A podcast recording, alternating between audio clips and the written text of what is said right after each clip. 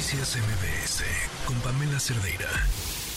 No podemos hablar de o recordar los sismos del 2017 sin voltear a ver qué ha pasado con los damnificados, aquellas personas para quienes se hicieron, pues en teoría, un montón de procedimientos, organizaciones, encargados, dinero que se iba a poner a la disposición de los damnificados. Francia Gutiérrez, integrante de Damnificados Unidos de la Ciudad de México, habitante del multifamiliar de Tlalpan, nos acompaña en la línea Francia. ¿Cómo estás? Buenas tardes.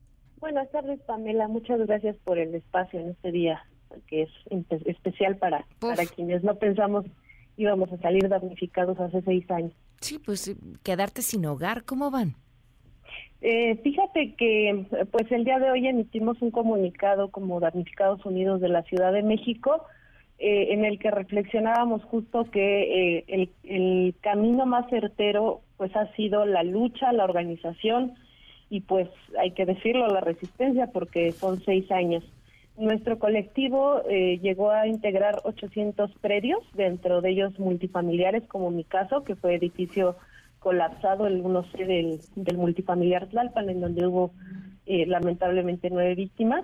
Y también eh, se integran casas plurifamiliares como las que están en Tláhuac, en, en Iztapalapa.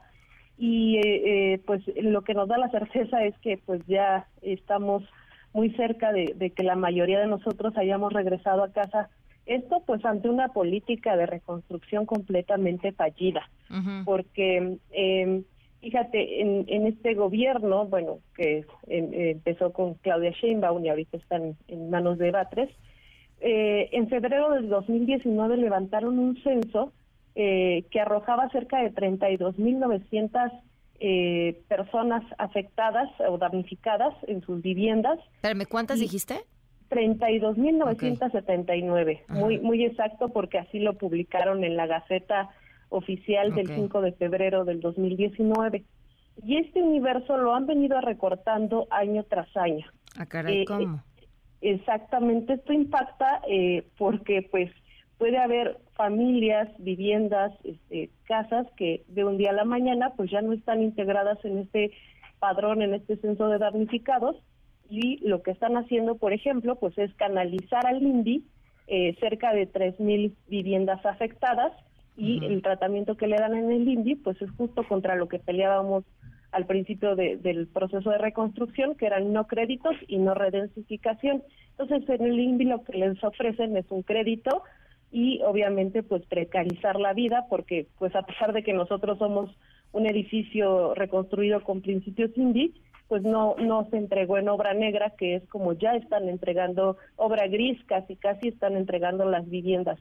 Entonces, este censo que presentaron en febrero del 2019 lo han estado rasurando y hoy estamos en alrededor de eh, 12.773 viviendas. Eh, eh, eh, y esto refleja un 23% de avance con respecto al censo original de ese 2019. Espérame, pero este censo de 12.773 viviendas, ¿son a las que reconoce originalmente como las afectadas o ya solo tienen esas porque arreglaron las otras? Ya solo quedan esas por inexplicables razones. Perdón, han entregado 12.773 viviendas. Han entregado. Eso significa, ajá, con respecto a las 32.979. Eh, Eso es un avance real del eh, 23% y la declaración que hoy sale a dar la comisionada Jarnelli Maldonado es que llevan un 92% de avance y esto es solo posible cuando han eh, pues ido recortando año con año el, el censo. Además decir que pues el portal de la reconstrucción ya no es un, un instrumento que, que sea facilitador de la información. A ver, perdón, de que los te, perdón que te regrese. Es que estoy anotando las cifras y me estoy confundiendo. El primer censo me hablas de personas afectadas y en el segundo dato que me das me hablas de viviendas. Sí, así es. Eh, También hacen ese ese desfasamiento.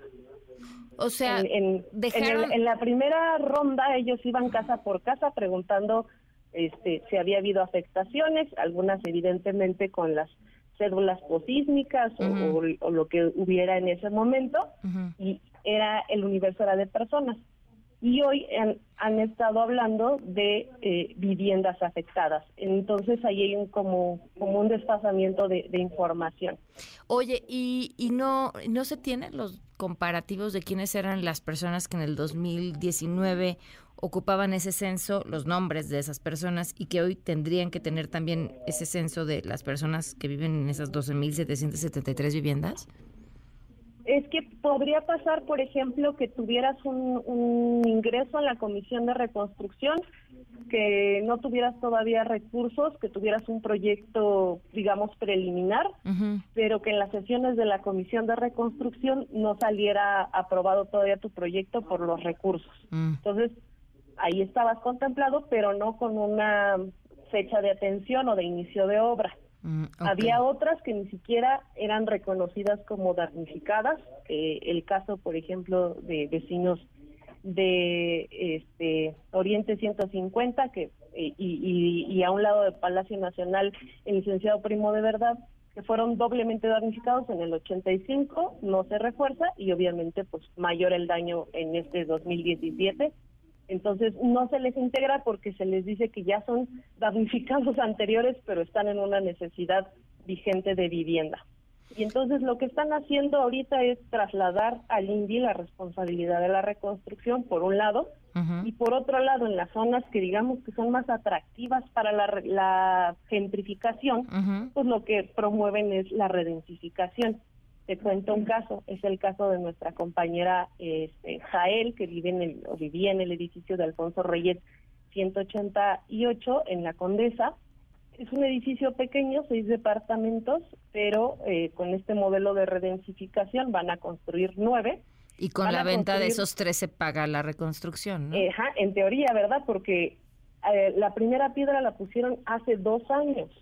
No han puesto más allá de la, de la cimentación porque eh, la Comisión para la Reconstrucción con los recursos públicos lo que hace es financiar solo el primer pago y la empresa constructora tendría que eh, con su liquidez eh, mm. continuar con la obra hasta que venda los departamentos. Oye, ¿y, tienen idea de cuántas funcionado, pues, empresas está detenida? lo que te iba a decir, cuántas empresas constructoras están en el mismo limbo. Exacto, y además son empresas que no me la vas a creer, eh, muchas empezaron a operar después del sismo. Qué raro. lo, lo volvemos a decir, así como vimos muchos gestos de solidaridad de la sociedad en general, pues también vimos que esto era salir a vender paraguas en medio de la lluvia, ¿no? Híjole, Francia, pues seguir resistiendo. El tema es, pues, ¿cuánto tiempo puede resistir alguien sin hogar? Sobre todo, sí, tenemos eh, muchos vecinos, vecinas que se quedaron con la expectativa de regresar a casa y pues ya no les alcanzó la vida, ¿verdad? Tenemos más adelante algunos testimonios de estas personas. Te agradezco muchísimo, Francia, que, nos hayas tomado la llamada. Gracias a ustedes y invitamos a, no tener presente solo este, este 19 de septiembre de la tragedia, porque pues la ciudad es sísmica y nos gustaría que lo que trabajamos o caminamos en Damnificados Unidos sea un precedente para futuras emergencias. Sin duda. Muchísimas gracias. Gracias, Pamela. Hasta luego. Aquí algunas de estas historias. Soy Ana Lucrecia Contreras de Xochicalco número 38, departamento 7. Pues a tantos años ya del sismo del 2017, nuestro edificio sigue con una inclinación de 31 centímetros, eh, lo cual nos mantiene en riesgo alto. Familia seguimos viviendo aquí dentro y por múltiples motivos no se ha dado la rehabilitación cambio de recursos, cambio de empresa proyectista y muchos otros detalles que han obstaculizado el que nosotros podamos vivir en un hogar digno y seguro. Previo censo realizado por el INVI, somos 38 familias y tres locatarios afectados por el sismo del 19 de septiembre del 2017. El inmueble está catalogado como alto riesgo de colapso. No hemos podido regresar al licenciado Verdad 7 ubicado en la colonia Centro. No ha iniciado su demolición, la cual está a cargo del gobierno de la Ciudad de México. Por lo tanto, el Instituto Nacional de Antropología e Historia no ha podido ingresar a trabajar con la finalidad de que pueda autorizar el proyecto ejecutivo final que estaría a cargo del Instituto de Vivienda y con ello podamos regresar al nuevo proyecto de vivienda de interés social, ya que estaríamos pagando las viviendas con un crédito hipotecario del INVI y pues tristemente llevamos seis años fuera de casa y dos años con el proceso detenido. Eh, mi nombre es Esmeralda Camacho en representación de todas las familias afectadas de este inmueble.